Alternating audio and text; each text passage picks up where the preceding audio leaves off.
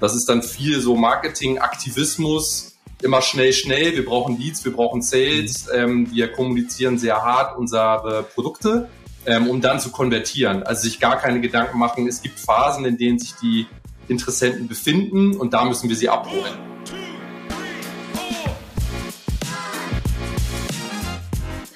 Content Marketing ist ja schon seit einigen Jahren eine der gefragtesten Marketingdisziplinen. Yay! Falls ihr es noch nicht mitbekommen habt, ich liebe Content Marketing, aber wir sprechen heute nicht nur über Content Marketing, wie es heute ist, sondern auch darüber, wo kommt Content Marketing denn her? Wie hat sich Content Marketing entwickelt? Und Worauf muss man denn heute aufpassen, wenn man als Unternehmen mit Content Marketing erfolgreich sein möchte? Über all das sprechen wir heute. Ich spreche so vom ominösen Wir. Wer ist jetzt wir? Das bin zum einen ich, die Sarah, Sarah Jasmin Hennessen. Mit mir hier ist der Patrick. Erwischt, der digitale Architekt. Und ich freue mich sehr, denn Content Marketing ist, glaube ich, so eines der vielen Dinge, wo es ganz unterschiedliche Definitionen und auch Strategien da draußen gibt. Die einen sind mehr oder weniger nachhaltig, die anderen eher kurzlebig. Und es darf dafür eigentlich Content Marketing geeignet? All das und noch viel mehr werden wir gleich klären. Und ja, worüber reden wir hier? Ne? Also letztendlich unser Gast hat wie Coca-Cola im Limonadenbereich eine ungestützte Markenbekanntheit im gesamten Marketing, Content Marketing, äh, die seinesgleichen sucht. Von daher, ich freue mich sehr, Sven Giebler das erste Mal hier beim 120-Stunden-Talk begrüßen zu dürfen. Fantastisch. Und ich prophezei jetzt schon mal, wird nicht das letzte Mal gewesen sein. Und von daher, Sven, toll, dass du dabei bist. Und für alle, die ich noch nicht kennen oder gegoogelt haben schon. Wer bist du und warum liebst du, was du tust? Ja, vielen Dank für die Einladung. Ich freue mich sehr, heute dabei zu sein, um mich mit euch über Content Marketing Themen auszutauschen. Wer bin ich? Was tue ich? Mein Name, wie gesagt, Sven Giebler. Bin seit ähm, ja, 25 Jahren im digitalen Business unterwegs, unter anderem auch als Digitalberater, Strategieberater, Unternehmensberater. Was tue ich? Unterstütze Unternehmerinnen und Unternehmen dabei, digitale Potenziale zu entfalten im Fokus Marketing und Kommunikation, um Ziele zu erreichen und erfolgreich zu bleiben. Bedeutet auch viel Mittelstand. Warum liebe ich das, was ich tue? Weil es eins meiner ja, Herzensthemen tatsächlich ist, Menschen dabei zu unterstützen, eben Potenziale zu entfalten. Und im Content Marketing bietet sich da das Digitale natürlich sehr an. Insofern ist das tatsächlich ein Herzensthema, wie das auch bei euch, so nehme ich das wahr, ja auch nicht anders ist. Klar, die Passion schwingt immer mit. Und äh, es ist halt natürlich hier so ein bisschen der Druck auf meiner Seite, weil ich mit euch zwei absolute Content-Marketing-Expertinnen hier an meiner Seite haben darf. Und womit ich ja relativ oft betroffen äh, bin, sind so die ganzen unternehmerischen Schicksale da draußen. Muss ich euch nicht erzählen. Ihr lernt ja auch durch eure Tätigkeiten jede Woche zig unterschiedliche persönliche unternehmerische Schicksale kennen.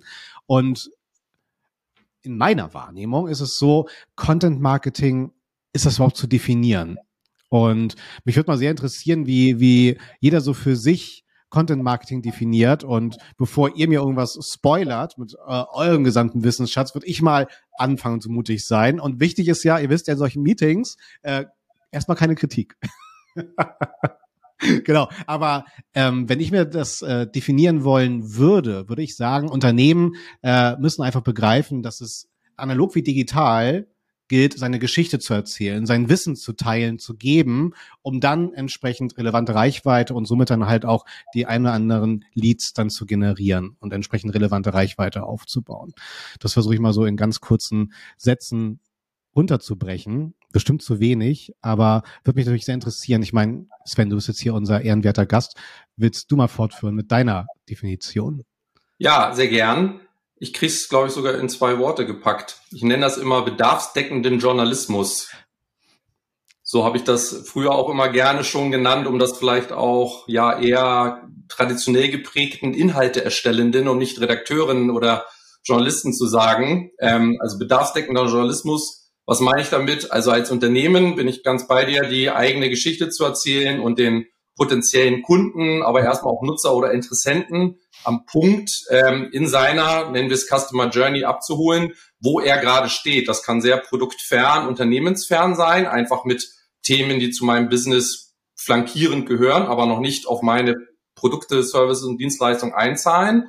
Oder schon kurz vor Kauf, wo schon jemand wirklich sagt, ich brauche jetzt wirklich ein Produkt und ähm, dein Unternehmen kommt wirklich bei mir so ins Relevant Set ähm, könnt ihr mir vielleicht helfen. Aber es geht wirklich darum, offline, online wirklich den Kunden da abzuholen, wo er gerade steht, mit nutzwertigen, mehrwertigen Inhalten abzuholen, Vertrauen aufzubauen, um dann in eine wie auch immer geartete Kundenbeziehung zu kommen und wirklich mit Inhalten erstmal Vertrauen, wie gesagt, eine mhm. Beziehung aufzubauen. Das ist für mich ähm, im Content Marketing Kanal unabhängig ähm, so die Erklärung oder die Begriffsdefinition, die ich so im Angebot hätte. Spannend. Sarah, und somit dann auch den Pass. Viel über. ja, aber genau, ich würde gerne den Pass zu dir rüberspielen, Sarah, dann für deine Definition, weil ich das ganz spannend fand, weil Sven gerade mehrmals betont hat, ich habe das auch direkt notiert, Offline- wie Online-Kanal unabhängig. Deswegen bin ich mal gern gespannt. Sarah, schließ mal gern nach deiner Definition ab, ob du das auch wahrnimmst, das Unternehmen, das tatsächlich analog wie digital für sich definiert haben oder auch nutzen tatsächlich? Ähm, nutzen sehe ich selten. Also ich sehe selten tatsächlich, ich bin da gespannt, was Sven dazu sagt, ja. ich sehe selten, dass so eine Content-Marketing-Strategie wirklich online wie offline umgesetzt wird. Also eine ganzheitliche Strategie online, okay. offline, mhm. das sehe ich selten. Ähm, aber zum Thema Definition. Ich mache es jetzt mal ganz einfach. Ich sage mal, was ist denn unsere Aufgabe im Content Marketing? Und das sage ich immer so, ich liebe diese, diese Aussage jetzt. Unsere Aufgabe im Content Marketing ist es, im Kopf der Zielgruppe zu sein, weit bevor die sich dazu entschließt zu kaufen. Also bevor die überhaupt auf die Idee kommt zu kaufen, ist das so einer meiner absoluten Lieblingssätze, der sagt, was müssen wir da eigentlich machen im Content Marketing? Mhm. Das müssen wir schaffen. Warum? Naja, wenn wir viele positive Kontaktpunkte, und das äh, formulieren wir jetzt mal so ganz offen, wenn wir viele positive Kontaktpunkte mit unserer Zielgruppe herstellen, dann überträgt sich diese positive Positivität überträgt sich von vom Content auf die Brand und dann sind wir natürlich im Rennen um die Conversion schon ein Stück weiter vorne, weil wir haben ja schon so ein paar positive Eier in unser Körbchen gelegt, wenn es darum geht, wer hat dann, wer gewinnt mit dem größten Körbchen. Und da stimmt all das, was Sven gesagt hat, das ähm, Content Marketing kann man eng fassen und sagen, na ja, das sind Inhalte, das sind äh, Videos, Bilder, Audio, ähm, mhm. Grafiken, Social Media so ein bisschen. Oder man kann es eben aufdehnen, was ich auch ganz gerne tue und sage, Content ist eigentlich alles. Ähm, und wir müssen uns die wichtigen Kontaktpunkte einfach anschauen und schauen, wie können wir mit Content Marketing helfen. Ganz häufig sind wir sehr, sehr früh in der Journey, weil wir da die ersten Kontaktpunkte herstellen, wo derjenige noch überhaupt gar nicht weiß, wer wir sind. Aber wir können mit Content Marketing eigentlich bis bis in den Waren, bis kurz vorm Warenkorb, sagen wir es mal so, bis in den Checkout-Prozess rein, können wir so ein bisschen positiv mitwirken. So, das hat jetzt toll geklappt mit der Definition in zwei Sätzen, oder? ja, aber ich finde das äh, super spannend und ihr beide habt jetzt auch gerade mal so von der Customer Journey äh, gesprochen und auch indirekt so vom Top-of-Funnel bis hin zum Button-of-Funnel, um dort den richtigen äh, bedarfsgerechten Content zu platzieren. Sven, ähm, das würde mich auch mal sehr interessieren, deiner Wahrnehmung, gerade mit, mit deiner Vita, wir sprechen 2007 zum Beispiel über Computerbild, später dann Chefkoch. Ähm, und was Sarah gerade meinte, Computerbit, ist das nicht in der DNA Bedarfsjournalismus? Ja, genau. Computerbild ist auf jeden Fall ja sehr dicht dran an einem Produktinteresse oder sehr dankbar, weil natürlich die Menschen nach einer Lösung für ein konkretes Problem suchen. Ich würde ja. mal behaupten, das ist vergleichsweise leicht und einfach, wenn man mal differenziert in Push und Pull. Also in dem Moment haben ja wirklich die Kundinnen oder Interessenten tatsächlich ein konkretes Problem. Neue Digitalkamera funktioniert nicht, brauche eine Lösung. Ich suche danach und finde da ein Computerbild, was schon einen entsprechenden Vertrauensvorschuss auch hat durch die Marke. Und ich wähle dann praktisch einen mehrwertigen Inhalt vom Computerbild aus. Wenn ich ein bisschen weiter weg bin, beziehungsweise erstmal in der Pre-Awareness oder Awareness-Phase erstmal eine Herausforderung vielleicht auch erstmal greifbar machen ähm, darf. Also ein konkretes Beispiel, sehr greifbar ist immer im Versicherungsumfeld vielleicht Berufsunfähigkeitsversicherung oder Risikolebensversicherung, wenn sich Kinder ankündigen zum Beispiel, dass ich schon verstehe als Kundin, okay, ich brauche Versicherungen, ähm, bin mir aber vielleicht nicht bewusst als Berufsanfänger, ah, das macht total Sinn, sowas vielleicht abzuschließen. Und dann als Unternehmen zu entscheiden, gehe ich ein, äh, eine positive Kommunikation, wir mhm. unterstützen dich als Helfender oder wenn es zu einem ähm, Schadensfall kommt, dann regulieren wir das für dich oder halt bange machen. Jeder kennt die Fernsehwerbung von den einschlägigen Anbietern. Äh, Autotüren fliegen weg, ähm, Bäume kippen auf Personen und so weiter, dass man sagt, da muss man wirklich für sich entscheiden als Unternehmen, welchen Weg gehe ich da. Und was ich äh, noch kurz aufgreifen wollte, was Sarah ja. gerade sagte, das sehe ich eben auch, dass sich viele über diesen Funnel, über diesen Weg auch gar keine Gedanken machen. Das ist dann viel so Marketing-Aktivismus, immer schnell, schnell. Wir brauchen Leads, wir brauchen Sales. Mhm. Ähm, wir kommunizieren sehr hart unsere Produkte. ähm, um dann zu konvertieren. Also sich gar keine Gedanken machen. Es gibt Phasen, in denen sich die Interessenten befinden und da müssen wir sie abholen. Und das ja. finde ich ähm, ja doch erschreckend teilweise, dass man sich bis heute da wenig Gedanken drüber macht. Das finde ich ganz cool, Sarah, weil das greifen wir bestimmt gleich auf wegen der Strategie dann für 2023, 2024, 2025. Ähm, Sarah, jetzt hat Sven von auch Vertrauen zur Marke gesprochen. Und auf der anderen Seite stelle ich natürlich in meinem Digital-Marketing fest, nichts ist schwerer, auch eine Markenloyalität aufzubauen. Also ja. greift das dann tatsächlich auch ineinander? Absolut. Ich meine, woher kommt die Loyalität? Die Loyalität kommt ja daher, dass ich viele positive Erfahrungen gemacht habe. Jetzt gehen wir mal von einem Produkt aus, dass man, oder vielleicht auch einer Dienstleistung, von so einem Einmal, von so einer Einmal, ein, Einmalkonsum. Und nicht so ein, so ein klassisches Konsumprodukt, das ich immer wieder bestelle, so, keine Ahnung, Red Bull oder so. Ich sag, die, da, da gehe ich immer hin und trinke immer das, weil es mir halt so schmeckt, sondern wir sind immer ein bisschen abstrakter unterwegs dann fange ich ja mit diesem, mit der Loyalitätsbindung schon ganz früh im Content Marketing an. Da hat es noch gar nichts mhm. mit dem Produkt oder der Dienstleistung zu tun, sondern mit der positiven Hilfe, wie das Sven gesagt hat. So, ich komme mit meiner Kamera nicht klar, da hilft mir jemand. Oder auch im Versicherungsumfeld. Ich persönlich habe jetzt tatsächlich ja Berufshaftpflichtversicherungen im Content Marketing. Das war so mein Content Marketing. Ähm, ich will nicht sagen anfangen, aber die große Bühne, mit der ich im Content Marketing viel geschafft habe zum Thema Berufshaftpflichtversicherung, da steigst du früh ein und begleitest die Leute bei ihrem Business. Da bist du noch gar nicht beim Thema Versicherung, sondern begleitest die in ihren alltäglichen Problemen, sei es die Digitalkamera oder sei es hm. das Thema Impressumspflicht im Internet.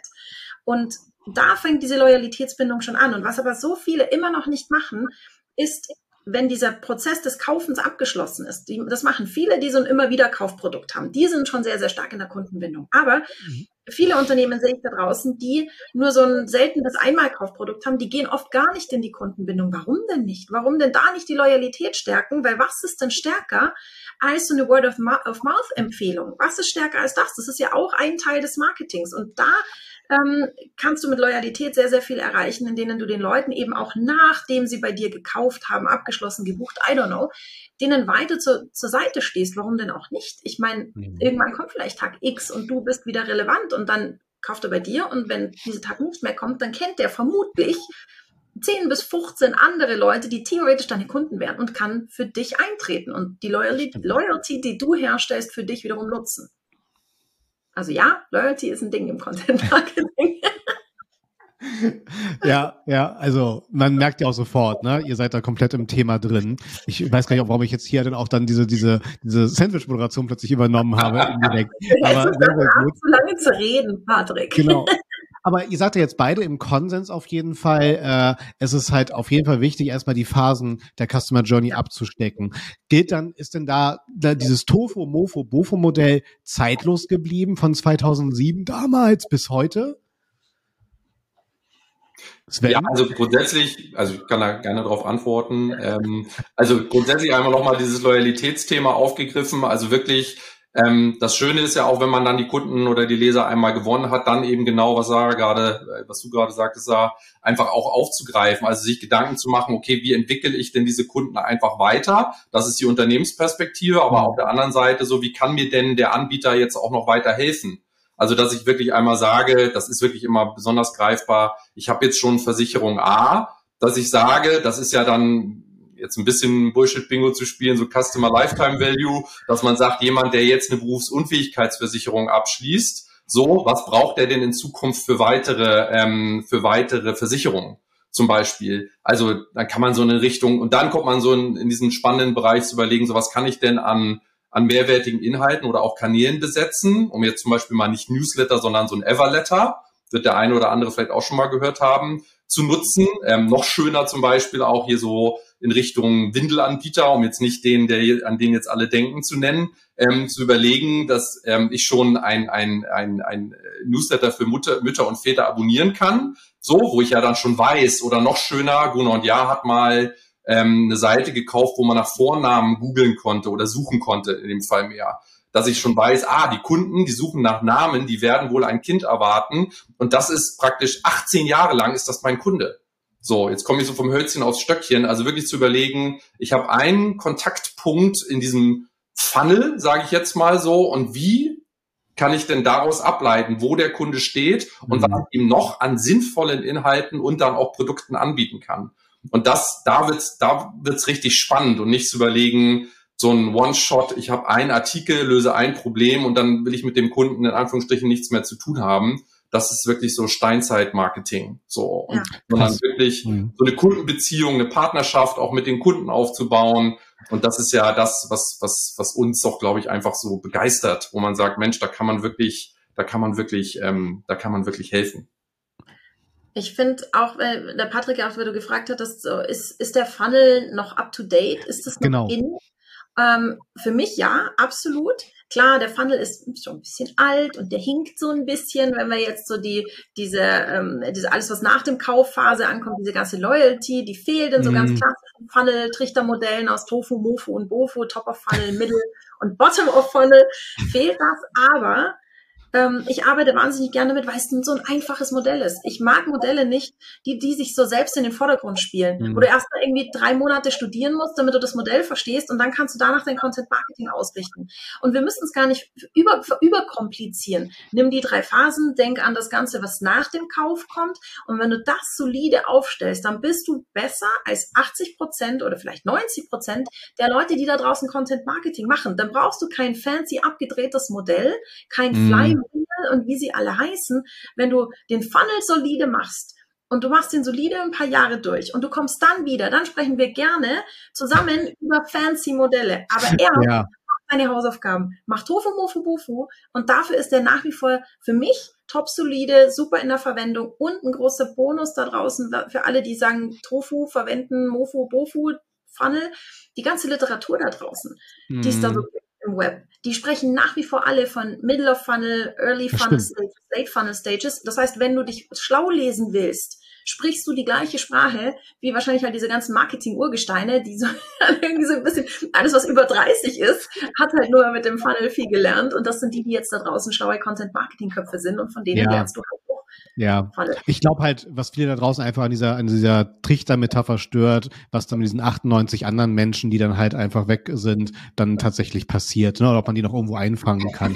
Und deswegen ist dann halt so ein AI da, ne? oder halt auch ein Tofu-Modell dann sehr schnell sozusagen in Frage zu stellen. Aber ich bin voll bei bei dir, bei euch. Es hilft halt einfach, um das Ganze plastisch einmal durchzuspielen. Und letztendlich ähm, ich habe das auch mal so versucht für mich so als, als festzuhalten, äh, ob es jetzt ein Trichter ist oder tatsächlich so eine Art wirklich eine Kundinnenreise über die Aufmerksamkeitsphase, dann die Entscheidungsphase, es kommt zum Kauf, jetzt sind wir eigentlich raus, aber ihr habt ja schon gesagt, auch zum Thema Newsletter zum Beispiel, wir haben ja dann die Nutzungsphase. Vielleicht gibt es ein Folgekaufverhalten und im besten Fall sogar noch Empfehlungen, die wir generieren können.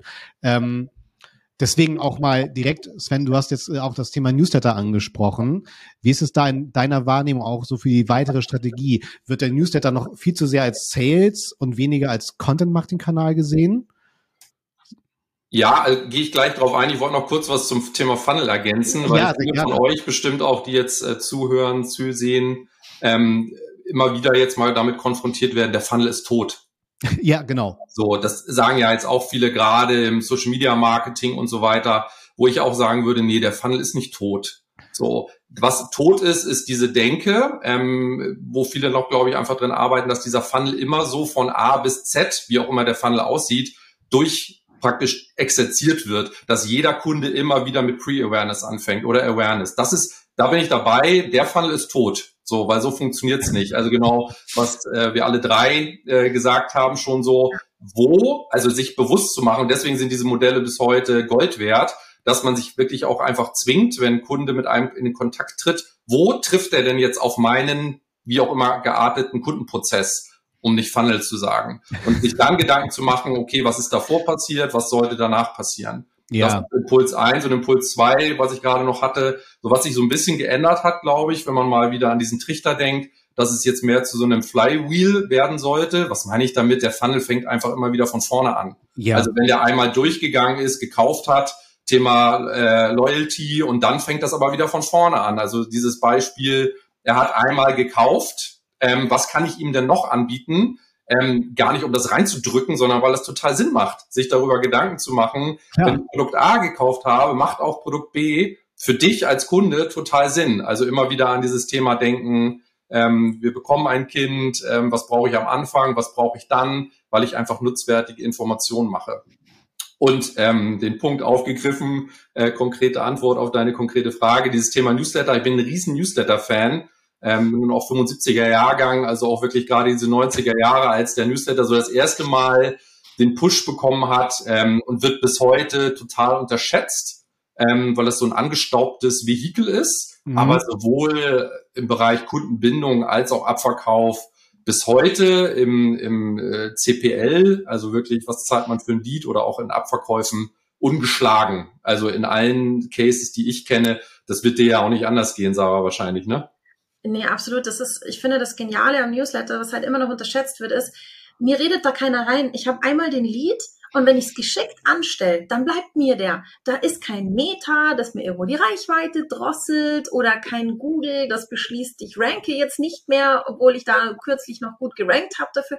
Das ist, das ist alles auch wichtig. Aber mhm. Newsletter ist halt einfach, das ist eine stabile Base. Mein Newsletter-Verteiler gehört mir und da redet mir niemand rein. Und das wird so häufig unterschätzt. Überall anders muss ich mir die Reichweite oft teuer, teuer erkaufen, sei es durch Technik und Manpower oder tatsächlich durch Adspend. Und das muss ich im Newsletter so in dieser Ausprägung halt nicht. Und deswegen mhm. bin ich da absolut bei dir. Newsletter ist genial. In, in mir rattert gerade noch so eine, so eine These, die ich gerne unseren Zuhörern und Zuschauerinnen mitgeben möchte, weil ähm, Sven, du hast es ja auch so gesagt, da draußen wird dann erzählt, der Funnel ist tot und du hast dagegen argumentiert, auch völlig zu Recht. Ich glaube, gerade was äh, Menschen äh, in der Online-Marketing-Karriere für sich begreifen müssen, sind so diese zwei Medaillen, wie sich Menschen da draußen äh, mit ihrer Disziplin positionieren wollen und das für uns strategisch wichtig ist, weil dadurch, dass viele Expertinnen da draußen sich mit einer harten These positionieren wollen, sagen sie halt ganz gerne mal in einem Zitat, der Funnel ist tot. Ist das jetzt äh, einschlagend äh, für unsere gesamte Strategie? Müssen wir diese Überschrift äh, nutzen, um alles in Frage zu stellen? Ganz dringendes Nein. Na, also das ist ganz wichtig. Wir werden da draußen immer wieder, auch gerade in den Feeds auf den B2B-Plattformen wie LinkedIn, mit solchen sehr provozieren, bewusst provozierenden Aussagen konfrontiert und bitte immer sowas hinterfragen und nicht sagen, oh, das hat ein Experte gesagt, Expertin, und das ist jetzt sozusagen dann zu Ende erzählt. Ne? Das stelle ich immer wieder fest. So. Ja, es ist auch, ähm, um das zu ähm, weiterzuführen und zu ergänzen. Also ich habe das neulich auch beim Thema Persona sehr bewusst einmal gesetzt. So ja, Personas sind tot. Ja, genau. Großer ja. Aufschrei und große Diskussion, was ich halt, also auch, ja, wir setzen das ja auch mal bewusst ein, sage ich mal, genauso wie du es gerade gesagt hast, auf den genau. Social Media Kanälen oder in allen anderen Umfeldern, so was wollte ich damit bezwecken? So, dass man halt einfach wirklich auch nochmal so darüber nachdenkt und auch die Qualität, ja. ähm, wir kommen vom Funnel, aber auch bei einer Persona, wo ich als, als Beispiel auch gebracht habe, zu sagen, ja, Ozzy Osbourne und King Charles mittlerweile sind die gleiche Persona. So, erstmal, wenn man nicht tief einsteigt ähm, und sich über Gedanken macht, was denn noch, abgesehen davon, dass die Person verheiratet ist, in einem Schloss wohnt, in, in UK aufgewachsen ist, ja. sondern dann mal weg von diesen gefühlten Wahrheiten wegzugehen, datenbasiert vorzugehen und zu gucken, was bieten mir denn diese ähm, Personen letztendlich noch? Und ja. das Gleiche, um wieder zurück auf den Funnel zu kommen, wirklich zu gucken, passt das denn eigentlich zu zu, mein, zu mir, zu meinem Unternehmen, zu meinem Businessmodell und dann auch letztendlich sich ein Modell rauszusuchen von einem ganz einfachen vielleicht in ein etwas komplexeres mhm. und aber immer sich zu überlegen, ähm, letzter Punkt dazu noch, ähm, welche Funnelstufe, weil ja. bei uns spielt eben Zeit und Geld eine Rolle, welche Funnelstufe ist denn für mich für den Einstieg die wichtigste, um meine Ressourcen fokussiert wirklich auch einzusetzen, weil das sehe ich immer wieder. Man versucht irgendwie alle Kanäle, alle Funnelstufen irgendwie mit allen Formaten und Contentarten zu besetzen.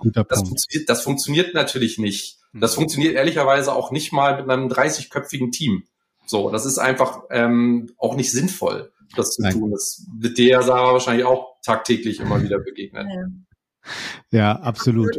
Ich, ich, gebe da immer, was ich immer sage, ist, was, oder was ich empfehle, wenn du die Ressourcen nicht hast, wie gehe ich vor mit einem Funnelaufbau? Ich sage immer, fang unten an. Weil unten ist die wenigste Arbeit und da muss, die, muss, muss der Content passen.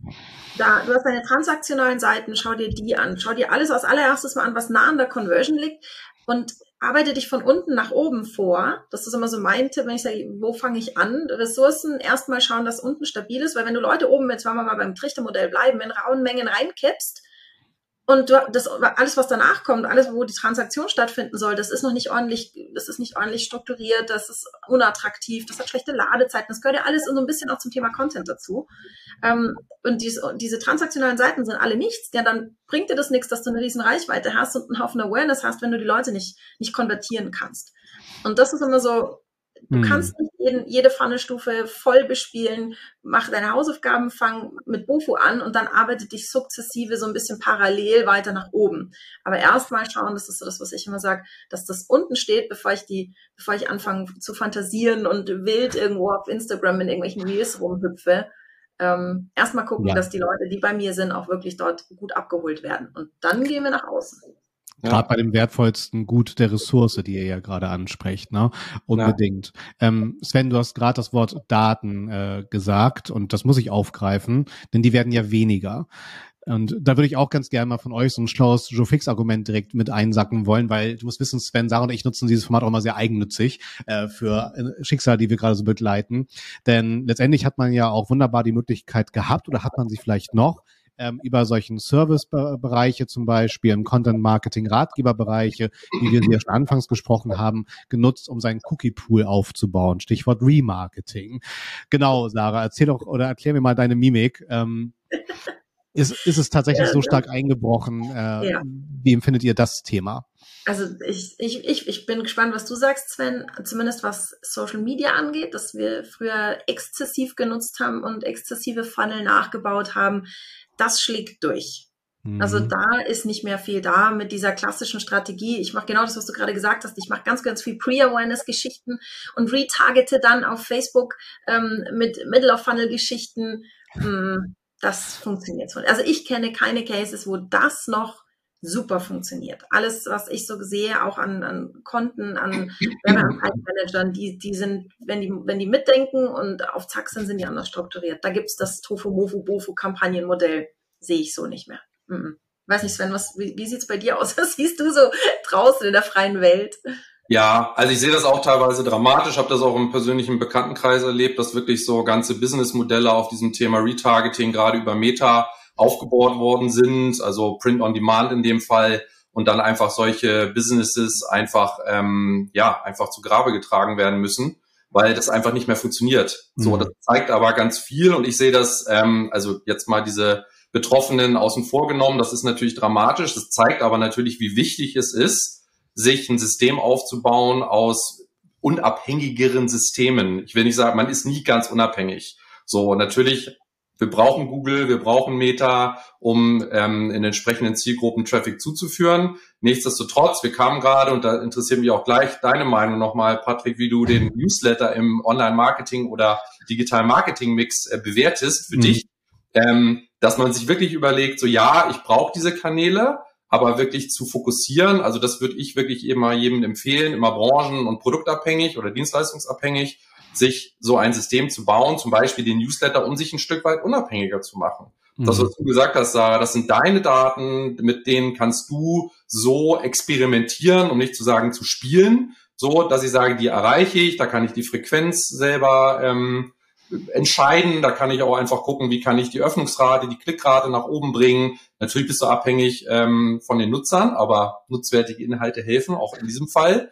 Und ähm, da einfach wirklich auch zu schauen, wie ähm, tracke ich auf den Plattformen, das bleibt. Also ganz simpel zu sagen, ich ähm, mache Retargeting auf Video-Views, also 30 Sekunden Produkt, zeigt das und dann bleibe ich halt auf der Plattform. So, das muss ja nicht unangenehm sein. Man muss sich halt dann nur bewusst sein, dass es halt äh, Rented Land irgendwie. Also ich gehe da hin und dann bleibe ich in diesem Kosmos. Aber zu gucken in seiner Content-Marketing-Strategie, wie shifte ich auf eigene Systeme, auch meine Ressourcen, weil ich da ein Stück weit unabhängiger bin mit einem Content Hub auf der Website, mit einem Newsletter, mit einem gut funktionierenden CRM-System. Mhm. Aber ähm, Patrick, das interessiert mich mal, wie schätzt du denn den Newsletter im Content Marketing beziehungsweise digitalen Marketing Mix ein, vom Gewicht her? Ja, absolut. Also generell muss ein Unternehmen einfach bewusst sein, äh, jetzt ob eigene Systeme hin oder her, wir sind halt einfach im Zeitalter der, der Plattformökonomie.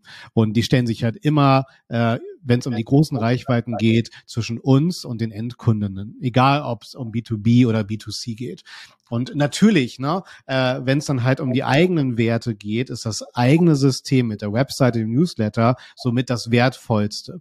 Und genau da sollte auch der Fokus drauf liegen. Aber ich brauche genauso auch die Exzellenz, um die Plattform richtig zu bespielen in diesem Zeitalter der Auktionsverfahren und natürlich auch den getriebenen Algorithmen, sowohl organisch als auch bezahlt. Und da brauchen wir ein ganz dringendes Verständnis, das auch nicht extern liegen darf, sondern es muss in-house aufgebaut werden. Dieses Wissen, wie ich dieses digitale Orchester bespiele. Und ich liebe SEO Newsletter, weil es halt genau diese Formel ist, ne? Konstante Investition, steigende relevante Reichweiten. Ähm, ich finde es immer herausfordernd, tatsächlich dann im Unternehmen zu schauen, ab wann setze ich die Schranke für den Content, den ich anbiete innerhalb meines Marketings. Bedeutet, Jetzt eine Bezahlschranke sehe ich jetzt weniger. Das ist ja ein Publisher-Thema, Sven. Ne? Dann dort, dort über eine Paywall nachzudenken zum Beispiel. Wenn wir jetzt so bei den äh, größten Schicksalen so unserer Zuhörer und Zuschauerinnen sind, ist ja dann wirklich tatsächlich die Frage, Thema Newsletter, wie kann ich darüber, über Double Opt-in, Content anbieten, wo die Leute Bock haben, dieses White Paper gegen E-Mail-Adresse runterzuladen zum Beispiel. Und das finde ich ist immer dass es dann halt auch Zahlen sind, die mich zufriedenstellen, eine große Herausforderung. Wie kann ich eine so begehrle, also wir reden über Bedarfsjournalismus, aber wie kann da so eine Begehrlichkeit wecken, dass Leute Bock haben, auch mit diesen Inhalten weiter zu interagieren, ihre E-Mail-Adresse mir zu geben für ihr wertvolles, heiliges Postfach für uns. Das finde ich immer eine große Herausforderung, weil wir haben uns halt einfach eine Zielgruppe herangezogen, generationsübergreifend, keine Versandkosten, Free Content über alles, und das finde ich halt extrem herausfordernd. Und da haben Sarah und ich hier, Sven, auch schon viele Talks gehabt. Ne? Klar, den Newsletter irgendwie im Futter zu bewerben, ist nicht das Schlauste. Da gibt's andere Möglichkeiten.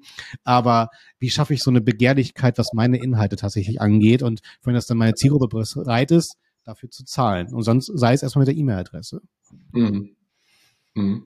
Ja, also das ist so meine Meinung dazu ja, mit, mit der indirekten Fragestellung, Sven. Wie kann ich sozusagen auch diese, diese Begehrlichkeit wecken dann tatsächlich, ne? Ja, also ich glaube, es ist immer spannend, ähm, wirklich sich solche grundsätzlichen Theorien, Strategien anzugucken. Aber was bei mir gerade losratterte, so das sind halt natürlich einfach andere Businessmodelle. So, ich bin ja ein Verlagskind, habe wirklich ähm, ja fast 20 Jahre in Verlagen in Deutschland auch gearbeitet. Ja.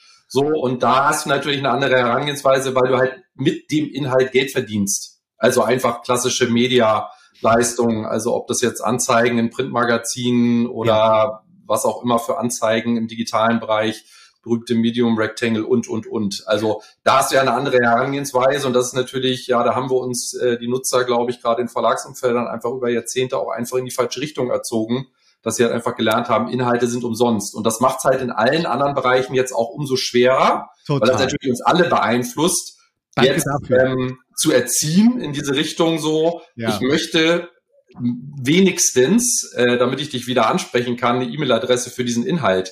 Weil viele ja. Kunden ja sagen, ähm, ja gut, aber das kriege ich ja jetzt auch bei einem Fachmedium halt gefühlt umsonst, mhm. weil die halt auf andere Weise Geld verdienen. So und wie was, wo müssen wir da hin? Und das setzt natürlich äh, viele von uns auch äh, unter Druck, sage ich mal, weil du im Digitalen sagt man dann ja irgendwie für deinen Fachbereich, du musst halt das beste deutschsprachige, wenn es der deutschsprachige Markt ist, HTML-Dokument oder Dokument oder Asset ähm, herstellen für dein Thema. So, mhm. weil wenn es ähm, nur halbherzig gemacht wird, dann wirst du bessere Inhalte finden, die dann auch umsonst sind, weil es Verlage sind, die mit anderen Mechanismen Geld verdienen. Mhm. Insofern führt kein Weg an ähm, einer hohen Qualität von Content und dem Aufbau von Expertise, Autorität und Trust vorbei. Du musst es aufbauen. So, es, es führt kein Weg dran vorbei, weil sonst kauft ein Kunde halt ähm, vermutlich nur nur einmal. So und das ja. ist, glaube ich, so die größte Herausforderung, weil jede jedes Unternehmen auch Content-Produzent werden muss. Es führt keinen Weg dran vorbei. So, das ist ähm, das ist einfach mal Fakt, sage ich mal. Ne? Also wie siehst du das da? Total. Ich finde, es wird auch unterschätzt, ähm, was, was es bedeutet, ein, ich nenne es jetzt mal so ganz einfach so Freebie, ein Freebie zu erstellen, Richtig, das ja. so einschlägt. Das unterschätzen die Leute nicht nur. Du hast ja gerade beschrieben, wie es aussehen muss oder, oder was es bewirken muss. Was man da an Manpower reinstecken muss, was da Geld reinfließt, das wird unterschätzt. Das ist nichts, was ich irgendwie so Freitagnachmittag noch schnell runterzimmere, sondern das ist, da, da stecken viele, viele, viele Stunden Manpower drin. Wenn es gut läuft, dann steckt da noch jemand drin, der das layoutet und und und. Mhm. Da steckt richtig Geld drin und das wird gern unterschätzt. Und also Freebies funktionieren nicht, das funktioniert bei uns nicht. Ja, es funktioniert nicht, weil du es aufgezogen hast wie ein Blogartikel und du gedacht, ach komm, mach mal eine E-Mail-Adresse davor. Dann funktioniert es nicht. Es kann mhm. funktionieren, aber halt, man muss sich bewusst sein, ich, ich, ich kaufe damit ein riesen Asset ein, die E-Mail-Adressen von Menschen und das ist nicht billig. Und wie, wie bezahle ich dafür? Durch hochwertige Leistung, durch Manpower, durch ähm, viele Arbeitsstunden, die da reingehen, viele Recherchestunden, gute Leute, die es schreiben, gute Leute, die es layouten. Hm. Also. Ich finde es ja unglaublich angenehm, euch zuzuhören, weil ihr mir nicht sagt, so, wir müssen jetzt das, das, das sofort und überall machen, sondern ihr, ihr macht ja sogar erstmal, geht mit mir an den Strand, macht den Sonnengruß und sagt erstmal, so, wir gucken uns jetzt mal deine persönliche Customer Journey an. Wann können wir wo welche Inhalte platzieren? Und damit dann halt ein, ein, einen begehrlichen Bedarfsjournalismus kreieren mit entsprechender relevanter Reichweite. Und das finde ich unglaublich wichtig, weil bei all den Ressourcen, die wir da draußen eben nicht haben, ist das ein sehr gesundes Vorgehen. Und dann lösche ich noch 70 Prozent der Webseite und wir haben es schön reduziert und fokussiert. Ähm, das wäre jetzt auch so mein letzter Punkt ähm, für das Finale. Inwieweit äh, muss ich halt auch einem Audit nachkommen? Denn durch euch gehe ich natürlich in einen unglaublichen Kreativ- und Produktionsprozess. Und inwieweit muss ich aber auch im Blick haben, natürlich Stichwort dann wieder Daten, ähm, was funktioniert, was funktioniert nicht oder kann alles so im Ether rumschweben? Also wie muss ich auch diesen Content auditieren dann tatsächlich? Sven. Mhm. Also noch kurz nochmal auf den Punkt, auch den du gerade noch genannt ja. hast, so das Thema Daten. Ich finde es halt super spannend. Ich sagte das gerade schon ein, zwei Mal oder habe das hergeleitet. Also ich bin ja so ein Verlagskind. Also ich komme ja wirklich so, bin so Redakteur und Journalist nach wie vor im Herzen. Habe dann irgendwann auch dieses ähm, Thema Marketing, Kommunikation grundsätzlich umarmt. Was ich total spannend finde, das ist ja auch eine Chance. So, und das muss man jetzt auch wirklich verstehen. Ähm, jetzt so vor drei, vier Jahren hatte ich das wahrgenommen, so gerade auf den Meta-Plattformen so noch so zu tweaken und die letzten Schräubchen noch zu drehen, so und dann müssen wir noch ein bisschen targeten und dann gehen wir da noch ran. Und was so ein bisschen nach meinem, interessiert mich natürlich auch eure Meinung, äh, in meiner Wahrnehmung verloren gegangen ist, ist wirklich so dieses Thema, so was ist denn eigentlich der Kern der Geschichte? Um jetzt nicht Purpose zu sagen, Core Story, gibt's viele Buzzwords auch, mit denen man sich beschäftigt, aber eigentlich so, warum gibt es dich als Unternehmen, abgesehen ja. davon, dass du Geld verdienen möchtest? Also wirklich zu überlegen, was ist denn dein Mehrwert? Und dieses Storytelling, auch was damit einhergeht, also wirklich zurück zum Kern, zurück zum inhaltlichen, überzeugenden, mehrwertigen Arbeiten. Und das damit Daten letztendlich dann auch anzufüttern, finde ich total okay. Aber praktisch das bewegt sich so wieder in, in, ähm, in, in eine sehr gesunde Richtung, sage ich jetzt mal, was, was so die Daten angeht. Und dann sind wir auch beim Thema Analyse, ähm, um das abzurunden, wirklich vielleicht auch nochmal eine Rolle rückwärts, ähm, wo ich immer sage, gerade bleiben wir mal auch beim Mittelstand. Ja. Da sage ich jetzt einfach mal pauschal, ihr sitzt alle auf dem Berg aus Gold, mhm. sage ich immer so. Und jetzt ähm, können wir euch, also Sarah, Patrick, Sven, euch dabei unterstützen, mit einem neutralen Blick von außen mal drauf zu gucken, was habt ihr da eigentlich schon an, an, an wirklich einem Schatz liegen, ähm, den ihr nicht nutzt. So, und der Klassiker, ähm, widerspricht mir oder bestätigt es gerne, ähm, ist, wir verstecken alle unsere Informationen in schönen PDFs und laden die dann einfach irgendwie auf unsere Website. So, ich denke, ja, das ist, ja, wo ich immer denke, so, ja, da habt ihr es doch. So, ihr habt so mhm. viel Information, so viel ähm, nutzwertigen Content, so, und deswegen ist dieser Audit, der Blick von außen, ähm, gemeinsam mit dem Kunden in der totalen Wertschätzung für was in 30 Jahren teilweise plus erarbeitet wurde, so wichtig, weil natürlich kennen die ihre Kunden, die stellen nur manchmal vielleicht nicht die richtigen oder nicht die richtigen ergänzenden Fragen. So, alles richtig, alles gut, sonst wären sie nicht so erfolgreich. Mhm. Aber ähm, ich glaube, wir äh, und viele andere werfen da noch einen zusätzlichen wertvollen Blick drauf, ähm, indem man halt diesen Audit macht und dann wirklich vom Kleinen erstmal anfängt, Testcases baut und dann sind wir im Change. Weil wir werden Dinge verändern gemeinsam mit dem Unternehmen, wenn sie das wollen. Das ist ja sicherlich auch, ähm, interessiert mich sehr eure Wahrnehmung jüngster Vergangenheit. Ähm, Sarah, wie sieht das bei dir aus? Ähm, ja, also ich, ich gehe ganz gerne so erstmal in den kreativen Prozess tatsächlich und zeige, was ist möglich und äh, wo sollen wir uns hinentwickeln. Und dann schauen wir uns an, was davon haben wir eigentlich schon gemacht. Was davon haben wir eigentlich schon? Und wenn wir jetzt so auf die ganz praktische Ebene gehen, welchen Content haben wir da, wo wir sagen, wir würden jetzt, wenn wir bei Null anfangen würden, genau solchen Content würden wir eigentlich machen. Und welchen Content haben wir, wo wir sagen, wow, nachdem wir uns jetzt strategisch neu oder ordentlich ausgerichtet haben und uns das Ganze angeguckt haben, passt das überhaupt nicht mehr zu uns. Und so würde ich aussortieren oder so sortiere ich mit meinen Kunden aus. Wir schauen uns einmal an, wo kommt der Traffic, auf welche Seiten kommt der Traffic, auf welchen Seiten ist das Ranking. Die schauen wir uns an, passen die zu uns und wenn da mal so Ausreißer dabei sind, dann schauen wir uns an, warum ist da jetzt plötzlich so viel Traffic drauf. Da ist man manchmal überrascht, was da rauskommt, dass das überhaupt nichts mit dir und deiner Strategie zu tun hat, warum da plötzlich Traffic ist. Und dann gehen wir quasi in die Überarbeitung. Das ist oft auch so, wenn wir erstmal strategisch alles zurechtlegen und uns überlegen, was wir alles machen müssen, dann ist das ein Riesenberg aus Arbeit. Und da denkst du so, oder viele der Kunden denken sich so, wie sollen wir das jemals schaffen?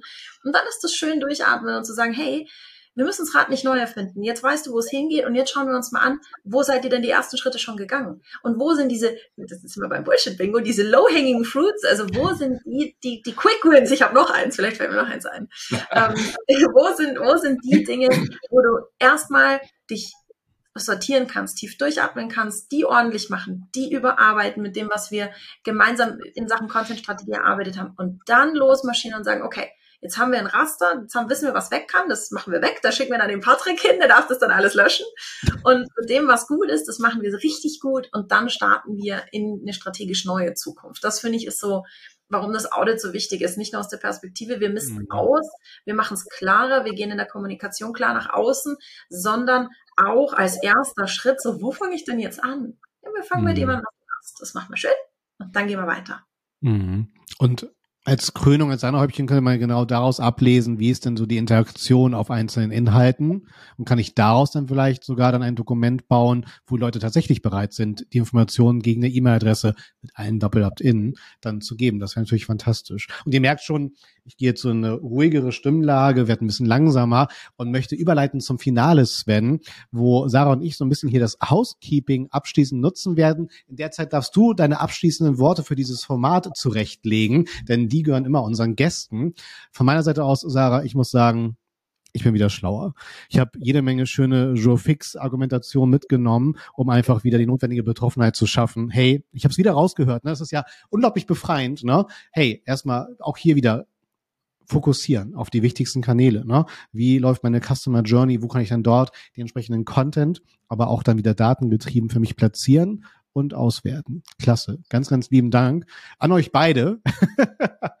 primär Sven natürlich. Aber fantastisch, dass ich das hier so eigennützig nutzen durfte, dieses Format. Von daher, Sarah. Ja, ich glaube, man hat gemerkt, für mich war das so eine ganz eigennützige Episode, so mein Leidenschaftsthema. Als wir ähm, letztens in der Redaktionskonferenz zum Podcast festgestellt haben, boah, also irgendwie hat mir schon ewig kein Content Marketing mehr. Da dachte mir, was? Ich liebe Content Marketing. Wie konnte das passieren? Und ich glaube, wir haben jetzt gut gemacht. Wir haben ordentlich aufgeholt mit Content Marketing Input. Und da sage ich vielen, vielen Dank für den inspirierenden Austausch, lieber Sven. Ich schicke gleich die Leute zu dir. Vorher muss ich Ihnen aber noch sagen, ihr könnt uns auf allen gängigen Podcast-Portalen abonnieren. Ihr könnt uns bei YouTube zuschauen und wir freuen uns wahnsinnig wahnsinnig über fünf Sterne in eurer Bewertung. Wir freuen uns, wenn ihr bewertet. Bitte, bitte, bitte. Und jetzt schicke ich euch zum Sven.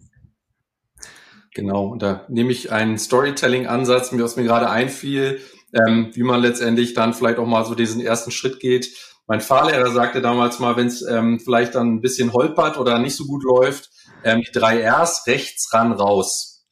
Was meinte er damit so? Einmal rechts ranfahren, ne? ähm, wirklich aussteigen, und dann einfach mal anhalten. So, und das ist vielleicht auch nochmal so eine ganz schöne ähm, kleine Anekdote nur zum, zum Ende, als ähm, oder kurz bevor Chefkoch damals auch 20 Jahre alt wurde, und das ist ja so ein Digital Pure Player, haben wir auch gesagt, so wir stoppen jetzt mal und wir halten mal an und wir, bewerten das jetzt einfach einmal alles neu.